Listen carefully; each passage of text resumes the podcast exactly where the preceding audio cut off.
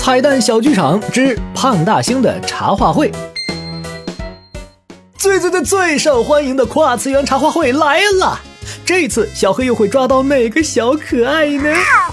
胖大星，别追影帝了，来得早不如来得巧。小黑，在这一屁股把影帝做窒息之前，不要跟朕说话。那我自言自语总可以吧？粉丝 Q 一二三小不点说，礼拜天全元帅，除了胖大星。粉丝五妹杠 G 三说，胖大星很胖，放不进书包。粉丝小黑。小鱼干可以随便吃，话不能乱说。从现在起，你说的每句话都要经过朕同意。嘿嘿，好的呢。粉丝神秘剑客 Y Y D S 问：影帝和胖大星哪个是最灵活的胖子？哼，他胖朕灵活。或者你们问问隔壁朱小八。呵呵。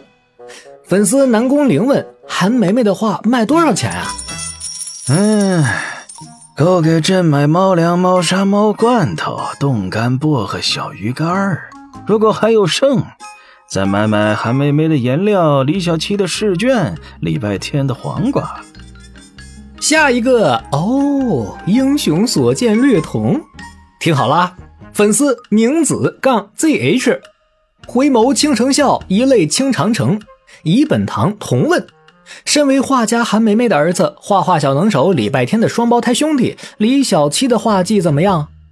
我们家小七画几何图形不用尺，地理地图、生物实验、物理实验报告闭眼画，做的猫饭甩礼拜天十条街。嗯，小七和礼拜天的画画风格不同。潘大星，影帝在围墙上等你。哎，你还没跟粉丝朋友们说再见呢，喂！